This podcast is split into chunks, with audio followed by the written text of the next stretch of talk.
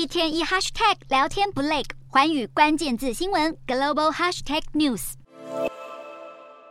股神巴菲特如何操盘备受全球市场高度关注。巴菲特旗下投资公司波克夏，当地时间十四日公布去年第四季持股明细，大砍台积电 ADR 持股，遭波克夏大砍八十六趴的消息传出后，台积电 ADR 当天盘后股价重挫超过四趴。回顾去年第三季，波克夏原本大幅买进台积电六千零一十万股，要升为十大股东，结果却在第四季大卖五千一百八十万股，砍到只剩下六亿一千七百七十万美元持股价值，退居第二。十五名持股者，形同错失台积电 ADR 今年高达三十一点五趴的涨势。不过，美国证管会报告显示，尽管波克夏大幅减持德银、高盛等重量级投资人，依然在去年第四季加码台积电。另外，除了减持台积电股票，伯克夏第四季还大卖纽约梅隆银行以及美国合众银行等金融股，却增持三档股票，分别是苹果、美国娱乐企业派拉蒙全球以及建材制造商路易斯安那太平洋公司。其中，苹果股价自去年第四季以来持续走跌，反映巴菲特很有可能是逢低加码。